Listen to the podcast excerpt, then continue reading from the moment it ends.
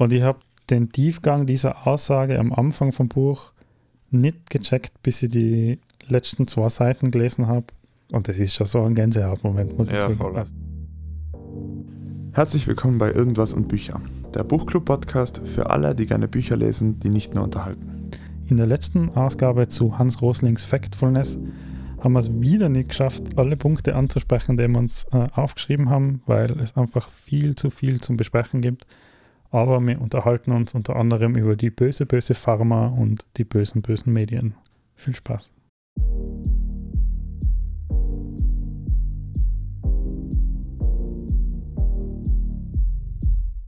Wir neigen uns dem Ende des Buches zu und ähm, in dem ersten Kapitel, das wir jetzt gelesen haben, starten wir gleich mit einem unfassbar guten Zitat, ähm, das sich so thematisch ein bisschen durchs Buch äh, zieht, auch was er da sagt.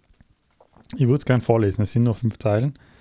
Ähm, und ich würde dann gleich, ich habe dann gleich aus dem nächsten Kapitel ein Follow-up zu diesem Zitat. Aber jetzt einmal zum Zitat aus Instinkt der einzigen Perspektive. Wenn Sie Ihre Sicht auf die Welt von den Medien formen lassen, wäre dies gleichbedeutend, als würden Sie Ihr Bild von mir dadurch formen, dass Sie nur ein Bild meiner Füße betrachten. Sicherlich, meine Füße sind ein Teil von mir, aber ein ziemlich hässlicher. Ich habe bessere oder schönere Teile. Meine Arme sind unauffällig, aber ganz gut gewachsen. Mein Gesicht ist okay. Es ist nicht so, dass ein Bild meiner Füße ein völlig falsches Bild von mir vermitteln würde, es zeigt mich ihnen nur nicht gänzlich. Stark. Und Starkes Zitat, ja. ähm, das, ich, wollt, ich will eigentlich gerne deine Meinung dazu hören. Ich möchte halt nur das zuerst noch schnell Gern. direkt äh, entkräften, wieder quasi sozusagen, Mhm. ähm, aus dem Instinkt der Schuldzuweisung, das neunte Kapitel, also das zweite, was wir heute gelesen oder bis heute gelesen haben. Ähm, da stellt er dann klar, dass er ja auch im ganzen Buch immer wieder mal den Medien die Schuld zuweist äh, und sagt, die Medien sind die Schuld, dass wir ein schlechtes Bild von der Welt haben und so. Mhm. Äh, und dann kommt das Kapitel der Schuldzuweisung und da sagt er dann, er möchte schon auch klarstellen, dass die Medien unter Anführungszeichen ähm, nicht absichtlich ein schlechtes Bild zeichnen, sondern dass ja auch nur Menschen sind, die irgendwie schlechter Bescheid wissen als wie Affen. So, wie man jetzt, wie man jetzt aus dem, also wie wir alle, so wie wir jetzt aus dem Test heraus gelernt haben. Ähm, und selbst wenn eine Reportage nur wahre Aussagen beinhaltet, verzerrt sie ja trotzdem das Bild der Welt durch die Auswahl dieser wahren Aussagen. Ja. Ähm, ja, Punkt. Ja. Ja, also zwar super Zitate ausgewählt, ähm, sind beide, auch, beide, beide Stellen bei mir ähm, hängen geblieben. Es war für mich bei dem Buch durchwegs war das Thema Medien halt immer so mitgeschwingt, oder? Ja, also man eben. hat ja, relativ früh gemerkt, so unser Bild auf die Welt ist nicht so, wie es in der Realität ist. Ähm, beziehungsweise ein bisschen geblurrt oder halt verschmutzt so irgendwie.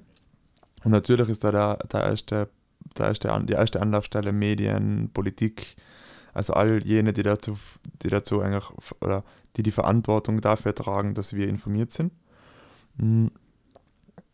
Umso mehr ich das Buch, also umso weiter ich im Buch gekommen bin, umso weniger habe ich das, ähm, umso weniger habe ich die Schuld bei den Medien irgendwie für mich gesucht und umso mehr habe ich nochmal medienkritisch durchdacht, oder?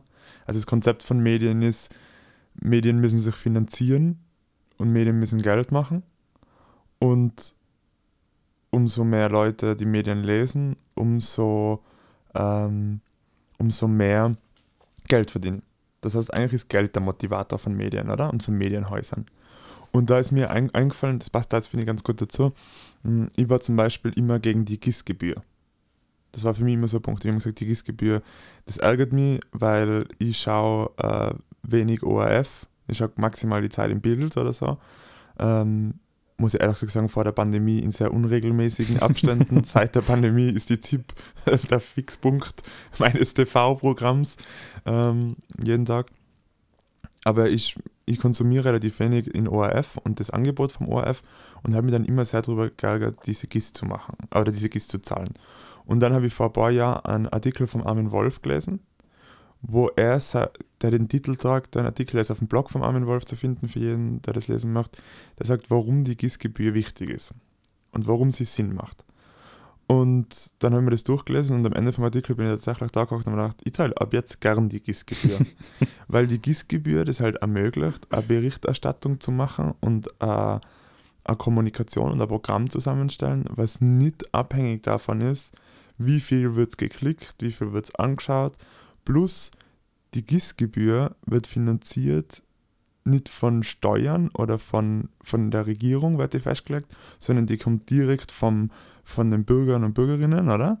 Das bedeutet, dass eine Politik auch nicht sagen kann, naja, lieber ORF, wenn ihr mehr Programm macht zum Thema XY, dann ähm, äh, erhaltet ihr mehr Geld für eure Programmgestaltung.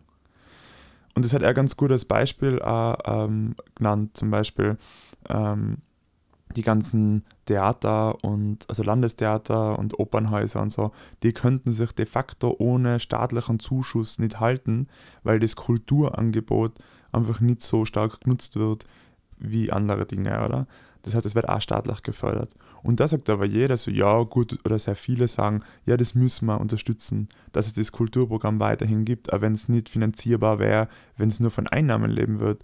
Warum gehen wir also her und sagen, bei seriöser äh, Berichterstattung, ähm, warum sollte man da sagen, naja, seriöse Berichterstattung, die unparteiisch ist, ähm, die, die fördert man nicht. Also da tragen wir nicht als Gemeinschaft einen Beitrag dazu bei.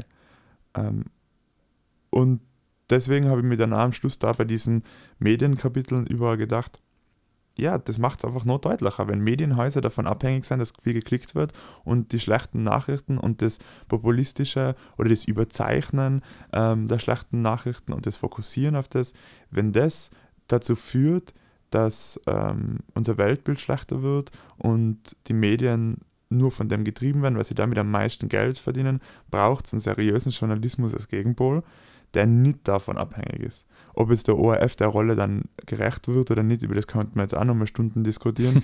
Aber im Prinzip ist eigentlich, so kann man so sagen, gerade das Buch eine Bestätigung wiederum auch für die GIS-Gebühren. Ja, voll. Kopf. Ja, es, es gibt ja auch ähm, dann den Teil, der im Buch ähm, hat, trägt er, glaube ich, die Überschrift Institutionen und Technologie. Ähm, in meinen Notizen trägt er die Überschrift Institutionen, Technologie und dumme Präsidenten. Weil da geht es genau um das, wie du sagst, ähm, dass ja die, die Entwicklung auf der Welt auch stattfindet, wenn die Regierungen teilweise versagen oder ähm, eben jetzt äh, diese überspitzten dummen Präsidenten haben, mhm. ähm, weil für die Entwicklung eben nicht nur die Politik zuständig ist, sondern auch wesentlich äh, oder viel wesentlicher sogar die ganzen unabhängigen Institutionen, ähm, Technologie, die sich entwickelt und weiter, weiterentwickelt.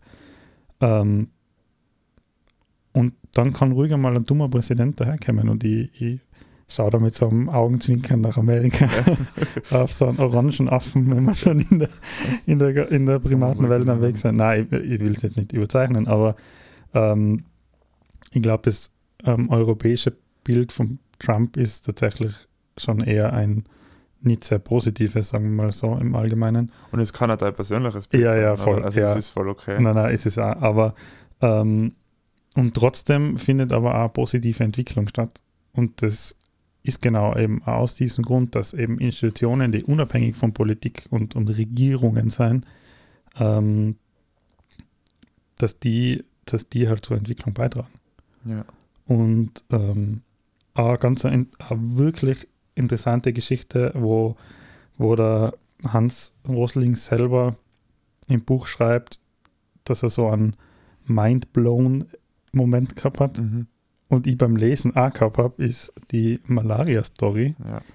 Ja. Ähm, es geht darum, die, die UNICEF ähm, leistet ja viele humanitäre Dienste und unter anderem kümmern sie sich auch darum, ähm, dass große Mengen an Medikamenten in Ländern ankommen, die es brauchen. Und Deals mit der UNICEF sind in der Pharmaindustrie sehr beliebt, weil die eigentlich immer über zehn Jahre laufen, die Deals mhm. und ein großes Pensum haben, weil ja ganze Länder damit beliefert werden. Und so ist es gewesen, dass die, das UNICEF für ein Land, ich weiß jetzt leider nicht mehr welches, ähm, Malaria-Medikamente für zehn Jahre bestellt hat in der Pharma und die schreiben das natürlich aus. Und ähm, ein kleines Schweizer Pharmaunternehmen hat er so ein günstiges Angebot gestellt, dass UNICEF in Hans Rosling beauftragt hat, zu erforschen, wie das geht. Weil das Angebot war günstiger als wie der Rohmaterialpreis der Medikamente kostet. Und der Hans Rosling ist dann misstrauischerweise in die Schweiz geflogen, hat sich erwartet, dort irgendwie auf irgendeinem heruntergekommenen Flughafen von irgendeinem heruntergekommenen Taxi abgeholt zu werden. Äh, ist dann aber von einer Luxuslimousine abgeholt worden, ins teuerste und luxuriöseste Hotel, das er von innen je gesehen hat, gebracht worden. und, ähm, und hat dann ähm, am nächsten Tag oder so mit, äh, mit dem Chef oder mit dem, dem, Geschäftsführer von dem Unternehmen gesprochen und hat direkt gesagt, hey, du, wie kann denn das sein? Wie geht denn das, dass ihr das unter Wert, also dass das unter Rohwert verkauft? Und dann sagt der Typ, ja, das ist ganz einfach. Sie haben durch Technologie eben so schnelle ähm, Abpacksysteme, dass sie das ganze ähm, Rohmaterial so viel schneller verarbeiten können, als wie die meisten großen Konzerne, die halt dann noch viel auf Hand, äh, Handarbeit quasi legen, also die händisch verpacken zum Beispiel, mhm.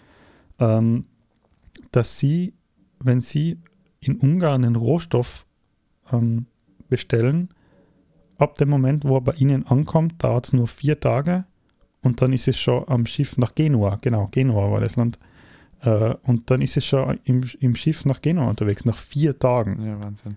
Äh, das bedeutet, Sie werden von UNICEF äh, nach vier Tagen schon dafür bezahlt, für die gesamte Lieferung. Ich glaube, um, für ein ganzes Jahr, nicht für zehn Jahre, weil ich glaube, so lange halten die Medikamente nicht, aber ja. für ein ganzes Jahr die Lieferung ähm, wickeln sie in, in vier Tagen ab, bekommen nach vier Tagen von UNICEF das Geld, haben aber bei, in Ungarn beim Lieferanten 30 Tage Kredit. Mhm. Das heißt, sie haben 26 Tage lang das Geld auf ihrem Konto liegen und das ist so viel Geld, dass sie von den Zinsen ihren Gewinn einfahren. Mhm. Und dann haben wir gedacht, what? Ja. So, die böse Pharma. Ja, ja, in dem. Also, Plötzlich. Ja.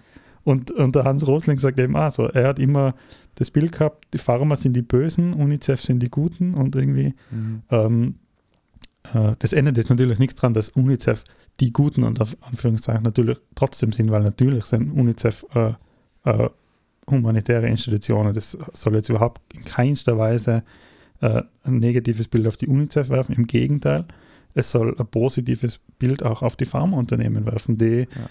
sehr wohl auch Lösungen und Wege suchen, um humanitär zu arbeiten und nicht nur, um so viel Gewinn wie möglich zu machen und dann, wie ja manche Verschwörungstheoretiker gern sagen, Krankheiten in die Welt rausballern, nur damit sie mehr Medikamente verkaufen können. Mhm. Ja, voll. Das ist halt so witzig, oder? Weil du auch sagst, es gibt so die, die UNICEF sind die Guten und die Pharma die Bösen, oder? Ähm, ich meine, es ist ja sogar Instinkt, ich weiß nicht mehr welcher das genau von ihm war. Ich glaube, es ist die die Kluft, oder der erste, dass es halt schwarz und weiß gibt, oder? Ich glaube halt auch prinzipiell, ähm, weil ich wollte jetzt auch sagen, wo du es gesagt hast, ähm, boah, ja, und die Pharma, schau, was die machen, oder? Und dann wollte ich ansetzen, ja, in dem Fall. Weißt also das wäre ja die Aussage, das wäre wieder eine Ausnahme. Was ja für mich komplett unbelegbar ist, dass es die Ausnahme ist, weil ich mich weder mit den Daten von Pharmaindustrien noch ihrer wirklich beschäftigt habe. Also ich habe ja absolut keine Ahnung, wenn ich über Pharmaindustrie sprich und wenn ich sage, die Pharma versucht uns irgendwas, ähm, irgendwas zu verkaufen oder beziehungsweise uns krank zu machen, damit sie uns wieder gesund machen. Und da ist ja auch dieser Instinkt der Schuldzuweisung wieder, ähm, kommt da ja auch wieder durch, also dass wir halt dazu neigen, ähm, unseren Schuldigen zu suchen. Ähm, in dem Buch zum Beispiel spricht er über Flüchtlinge, über ähm, ja, die Pharmaindustrie, Institutionen, also über die großen Bösen, denen wir die Schuld geben. Ähm, und das fällt da in dem Fall, und ich glaube auch gerade durch diese Corona-Pandemie nochmal so verstärkt auf. Ähm, wir tun uns relativ leicht, ich glaube, das ist, geht jedem Menschen so, jemandem die Schuld zu geben. Ich habe gestern am Abend was geschaut, wo ich mir dann im Podcast, wo ich dann schon darüber nachgedacht habe, wie bringe ich das heute rein. Ich glaube, das ist jetzt der Punkt. Gestern habe ich tatsächlich das ORF-Programm den ganzen Abend äh, genutzt. da ist gestern ein Experiment gelaufen, das heißt Blue Eyes. Äh, Blue Eyes, blauäugiges, das Blauäugigen-Experiment. Äh, ich probiere es so schnell wie möglich zusammenfassen, damit ich wieder zurückkomme zu dem Buch und zu der, warum das da jetzt passt. Ähm, da melden sich 30 Leute für einen, einen Workshop an. Das ist ein Antidiskriminierungstrainer, der hat über 300 Workshops gemacht. Und der Workshop läuft in verschiedenen Phasen ab. Im Endeffekt geht es darum, die Gruppe wird in zwei Gruppen geteilt, oder die Workshop-Teilnehmer. Einmal in Blauäugige und einmal in Braunäugige. Die Braunäugigen kommen in einen Raum ein, wo sie erhöht sitzen. Die Blauäugigen kommen in einen Raum ein, wo sie ähm, am Boden sitzen müssen und warten müssen. Die Blauäugigen kriegen einen Kragen um den Hals, um einen grünen, der sie als Blauäugige kennzeichnet. Und die werden vom ersten Moment, wo sie den Raum betreten, wenn sie von dem Workshopleiter, schon dann, wenn sie sich in die Liste eintragen, werden sie richtig, also unglaublich herablassend behandelt. Und dann wird den Brauäugigen wird ähm, die, die, sitzen in einem Raum, wo Plakate sind wie, hat man einen Blauäugigen gesehen, kennt man sie alle. ähm, Blauäugige sind, also das steht nicht oben, aber das ja. sind einfach nur äh, dumm oder so. Ja. ja. Wer jetzt, wenn das jetzt angesprochen hat, weil es wirklich, das ist extrem spannend, was mit der Leuten passiert, unbedingt anschauen. In der ORF-Deck, glaube ich, ist es jetzt noch, ähm, kann man es nachschauen. Auf jeden Fall, was das Interessante ist, ist, der Trainer sagt an diesen Braunäugigen, dass sie mitspielen sollen. Ähm, er sagt ihnen, dass sie mitspielen sollen, dass wenn die Blauäugigen was sagen, dann sollen sie über sie lachen. Sie sollen sie äh, als, als dumm hinstellen. Und er sagt die ganze Zeit, also er sagt das in dieser Vorbereitung, sagt er 20 Mal, ja, sie seien ja auch dumm. Ich meine, Blauäugige, die brauchen ja immer länger. Blauäugige tun die Schuld immer auf andere schieben. Blauäugige Ding so. Und ganz am Schluss von dem Experiment, total interessant, fragt er die Braunäugigen, wie haben sie die Blauäugigen wahrgenommen in Eigenschaftswörter.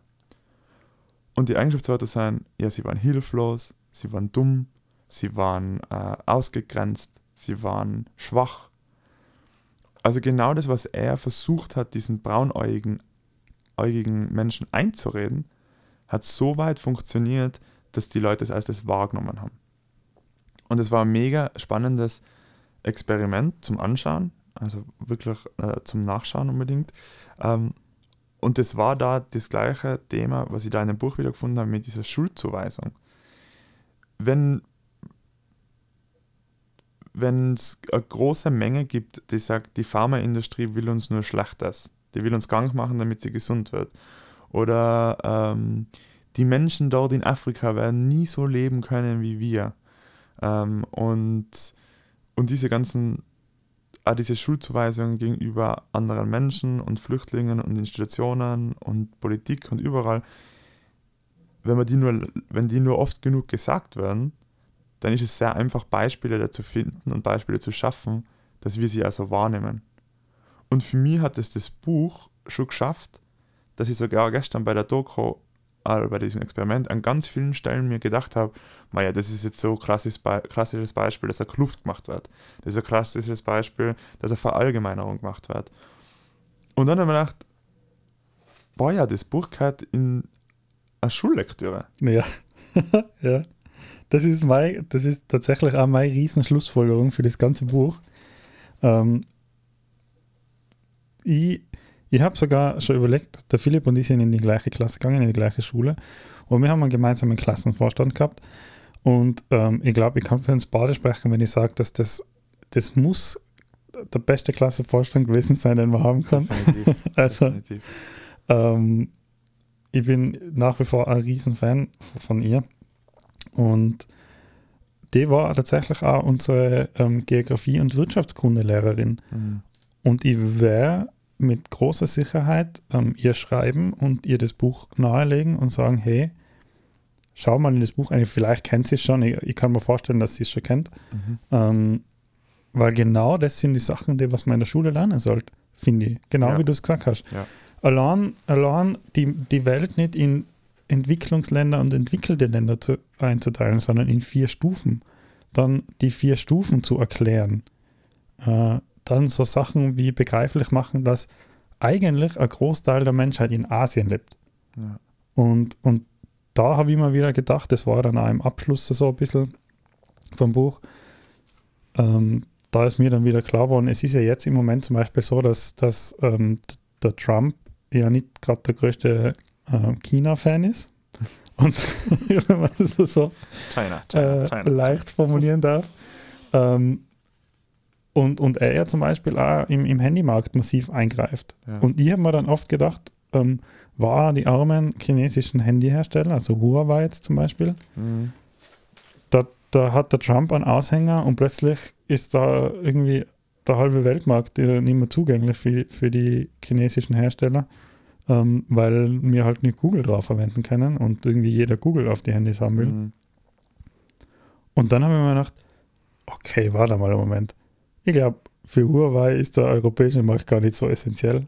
So, Ja. sie haben vier Milliarden Menschen bei sich drüben. Herüben fallen jetzt so ein bis zwei Milliarden Menschen weg. Also es Ja. ist jetzt nicht, ja. nicht ein Großteil, der wegfällt, nur weil ich Teil dieses Teiles bin. Äh, das ist gar nicht so relevant. Und, und, und das Bild habe ich vor dem Buch ehrlich gesagt nicht gehabt. Na, gar nicht. Also mir war irgendwie nicht bewusst, dass vier Milliarden Menschen im asiatischen Raum leben auf der Welt und, äh, und drei auf, auf dem restlichen Teil der Welt, also Afrika, Amerika, Süd- und Nordamerika gemeinsam und Europa. Ähm, Beziehungsweise war einem vielleicht schon klar irgendwo, wie sich das grob aufteilt, aber man hat gar nicht drüber nachgedacht, was das auch bedeutet. ja, genau, genau, So. stimmt. Ja. Und die, die Vorstellung, die ich schon bis vor dem Buch auch gehabt habe, ist dieses, wie soll man denn das alle machen, wenn da immer noch mehr dazukommen und vor nicht einmal 100 Jahren waren es halb so viele und dann, in, also so dieser eher das ganze Negative drinnen in, in der Weltbevölkerung und auch nicht so dieses, wo Weltmärkte sich hinschieben werden und wo es wirtschaftlicher Wachstum ist, oder? Ja. dass es eigentlich logisch ist, wenn die meisten Leute in Asien ähm, sitzen, dann werden da, werden da auch in 50 Jahren oder in 20 Jahren oder in 10 Jahren noch mehr Menschen wirtschaftlich tätig sein, weil sich die Welt positiv entwickelt und dann wird sich das Zentrum unserer Wirtschaft auch wieder verschieben. Auf jeden Fall. Und im gleichen Atemzug habe ich nach dem Buch auch die Überzeugung, dass das Zentrum der Wirtschaft ja schon lange nicht mehr bei uns war, beziehungsweise ich gar nicht weiß, ob es tatsächlich irgendwann einmal wirklich bei uns war. Ja, also ich glaube, äh, wo es zuletzt wirklich bei uns war, ist zu Zeiten von Kolumbus und so, wo dann irgendwie Amerika entdeckt worden ist und so. Da war wahrscheinlich Europa die, der am weitesten entwickelste Teil der Welt und da war wahrscheinlich die, die größte florierende Wirtschaft in Europa. Aber ähm, das hat Ja. sich wahrscheinlich, das ist, glaube ich, ein recht dynamisches ähm, Ja. Ding und ich glaube, das ist schon relativ lang nicht mehr da, wo wir Europäer glauben, dass es ist. Ja, Also, Aber das ist voll gut, dass du sagst. Du sagst, du glaubst, das ist ein relativ dynamisches Ding. ja. Ich bin mir sicher, dass ich die Wirtschaft als nicht so dynamisch oder diese Entwicklungen als nicht so dynamisch empfunden hätte ähm, oder habe, bevor ich das Buch gelesen habe. Ich glaube ja. Davor war es viel statischer in meinem Kopf. Ja. Und schon allein das Erkennen, dass es dynamisch ist und dass es sich entwickelt und was es auch getan hat und dass gewisse Zustände, wie dein Buch von Stufe 1 und Stufe 2, nur zwei Generationen um die Ecke ist in Europa. Ja, Wahnsinn. Also die Eltern von unseren Großeltern im Endeffekt, also die Urgroßeltern, haben in einem Land gelebt, was auf Stufe 1 oder Stufe 2 war. Also das finde ich, finde ich extrem ähm, ja, ein spannendes Gedankenexperiment. Ich habe das Gefühl, wir neigen uns jetzt so, so ein bisschen Ende, Schluss vom Buch. Ich muss aber davor noch eine Sache aufgreifen aus dem Kapitel, weil ich habe jetzt da- daheim und, und in der Familie und so auch schon erzählt und ich möchte einfach deinen Podcast auch anbringen. Was das Buch jetzt am Schluss gemacht hat, ist, es hat mir dann, glaube ich, final nochmal die Augen geöffnet, beziehungsweise auch Enttäuschung aufgezeigt. Ganz am Schluss wird nochmal ein Beispiel von einer Ebola, äh, von der Ebola-Situation im Jahr 2014 geschildert. Ich kürze es jetzt total ab. Im Endeffekt, die Ebola-Pandemie im Jahr 2014 haben wir mitgekriegt, so ein bisschen mit die Flüge werden eingeschränkt, oder? Und äh, das, ich weiß nicht, in Frankfurt hat es damals, damals auch einen Fall gegeben, dass der eingeschleppt worden ist und so.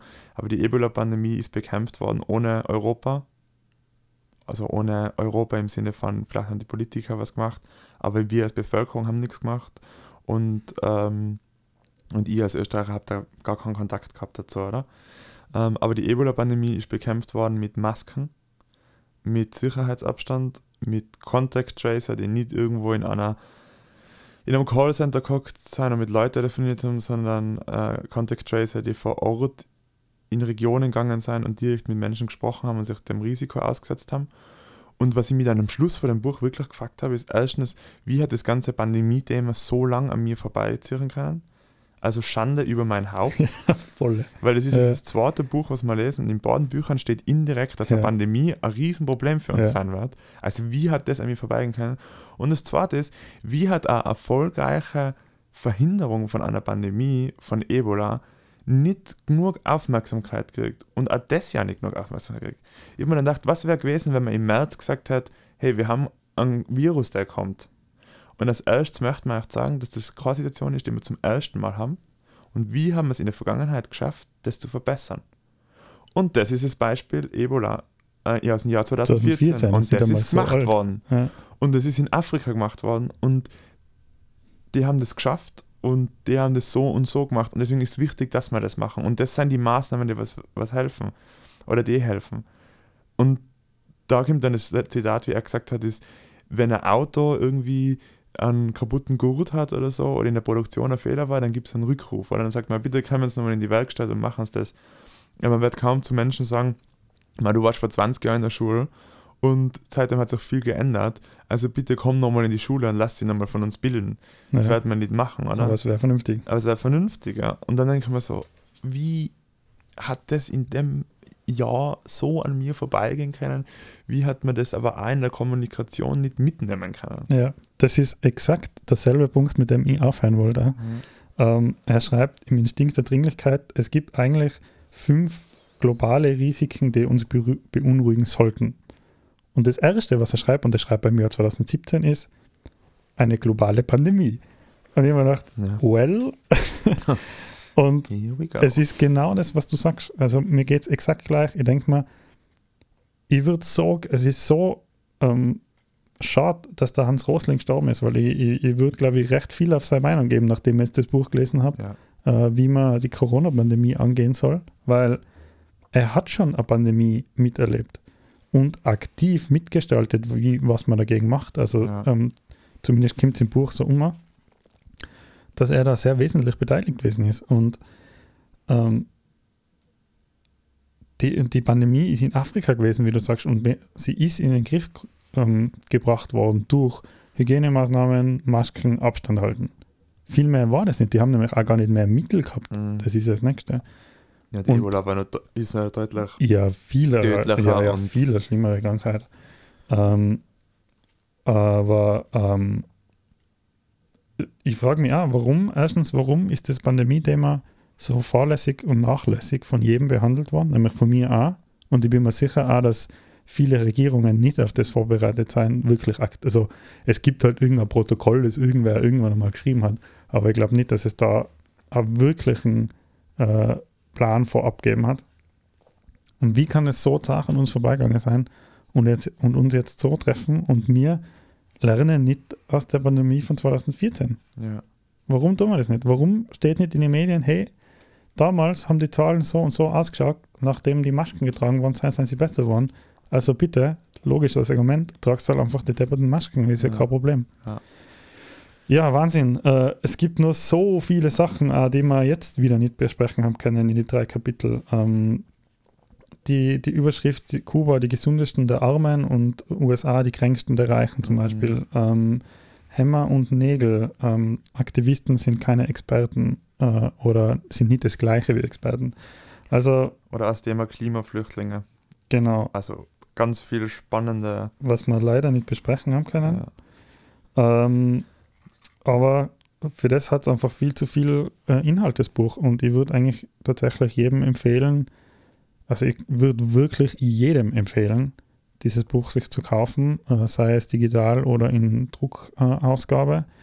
Äh, in Druckausgabe ist es von dem her einfach fein, weil du so ein bisschen durchschmökern kannst, aber Ja, und die Es- Grafiken, oder? Und die Zahlen. ja, da gibt es wahrscheinlich digital auch, aber Ja. ähm, man kann ja, also man muss das Buch, glaube ich, jetzt nicht von vorn bis hinten durchlesen, sondern man kann so ein bisschen durchschmökern und sich immer wieder ähm, Input holen. Sollte man aber trotzdem. Also in meinen Ja, Augen, man soll man soll's Buch von vorn bis hinten durchlesen, Ja, auf jeden Fall. Äh, ich werde das Buch auf jeden Fall weiterempfehlen. ja. Ähm, ich ich schließe mich, ich schließ mich Bill Gates an und sage, das ist eines der bedeutendsten Bücher, das ich bisher in meinem Leben gelesen habe. Voller. Und der Wahnsinn ist, dass das da Hans Rosling eigentlich in die letzten Monate seines Lebens dann geschrieben hat, nachdem er die äh, Diagnose von Bauchspeicheldrüsenkrebs ähm, erhalten hat. Nur mehr zwei bis drei Monate, allenfalls vielleicht ein Jahr ähm, als Prognose gehabt hat. Und das finde ich nochmal so wahr. Also ich muss echt sagen, Ja. ich war dann am Schluss, wir haben das letzte Mal bei Tipping Point, habe ich gesagt, ich bin seltener Fan vom Schluss, da war ich schon so auf einem absoluten Hoch und dann habe ich die abschließenden Worte gelesen, die der Sohn und die Schwiegertochter von ihm dann geschrieben haben, ähm, wo sie im Endeffekt eigentlich dann nach der Diagnose in, in Nacht- und Nebelaktion alle Auftritte abgesagt haben und sich dann ähm, dem Buch äh, befasst hat und sogar, wo er, der Gesundheitszustand sich verstärkt hat und er eingeliefert worden ist, hat er noch äh, Manuskripte vom Buch mitgenommen und in die letzten drei Tage darüber gebrütet. Ähm, also ich glaube, für das, was der alles geleistet hat, und da sind so viele Dinge drinnen, äh, wo ich, wo ich glaube, dass er sehr, also für sehr viele Menschen das Leben ähm, sehr viel besser gemacht hat, ähm, muss ich einfach sagen, ist es unglaublich zufriedenstellend in meiner Wahrnehmung zu wissen, dass er das, also dass er sein Leben auf einem absoluten, auf einer High Note beendet hat, Ja. weil das Buch ist jetzt ein Bestseller und er hat keinen einzigen Tag gehabt, äh, um das zu promoten. Ja. Und das spricht schon allein für das Buch. Da schließt sich auch der Kreis zu ganz am Anfang, wo du das, glaube ich, angesprochen hast, ist, dass er sagt, dieses Buch ist mein definitiv letzter äh, Mhm. Kampf gegen die Unwissenheit der Mhm. Menschen oder seiner Art. Und ich habe die, den Tiefgang dieser Aussage am Anfang vom Buch nicht gecheckt, bis ich die letzten zwei Seiten gelesen habe, wo genau das steht, dass das tatsächlich, und das ist schon so ein Gänsehautmoment, muss ich Ja, sagen. voll. Also es ist Voller. Na, Ah, wahnsinnig Wahnsinn. gutes Buch. An der Stelle sei noch ganz kurz erwähnt, ähm, ein, eines der Projekte, das sie machen, ist dollarstreet.org. Ähm, das ist auch noch etwas ganz Interessantes zum Anschauen. Da kann man sich äh, einige hunderte oder sind es tausend verschiedene Menschen anschauen, über die Welt verteilt, wie die leben und Vergleiche ziehen zwischen diesen Sachen, die wir so im Buch besprochen haben, also Wasser, Ernährung, Medizin. Ja, Factfulness, Hans Rosling. Wahnsinnig gut ausgesucht, Christian. also wirklich. Ähm, ich hoffe, dass das nächste Buch in die, ähm, Die also nur Fußstapfen. ansatzweise die Fußstapfen ausfüllen kann. Ähm, ich habe als nächstes Buch etwas ausgesucht, das ich jetzt dem Christian in die Hand gibt. Also Factfulness beschäftigt sich ja mit den letzten, also mit der Entwicklung in den letzten Jahren. Das nächste Buch ähm, ist ein bisschen dicker noch. Ein tatsächlich dickeres Buch und zwar Homo Deus von, jetzt hoffe ich, ich spreche den Namen richtig aus, Yuval Noah Harari. Ganz genau. Äh, eine Geschichte von morgen. Genau. Also der Autor und seine, der hat drei Bücher, glaube ich, ganz bekannte geschrieben. Die haben jetzt immer wieder den Weg zu meinen Ohren gefunden. Über verschiedenste Freunde, denen ich sehr vertraue, wenn es ums Thema Lesen geht. Ähm, aber auch durch äh, eine Beratung in Hall in Tirol im Riepenhausen in der Buchhandlung. Da habe ich das Buch auch äh, mitgenommen. Damit werden wir dann in zwei Wochen ähm, starten. Und bis dahin lesen wir von Homo Deus wiederum die Einleitung und Ähm, naja, ich würde sagen, das Kapitel 1, das, ähm, die neue menschliche Agenda, das geht bis Seite 115. ganz genau. Und nächste Woche hören wir uns dann wieder mit einer Zwischenfolge, das mal zu einem TED Talk. Ähm, viel Spaß beim Lesen Bis zum nächsten Mal.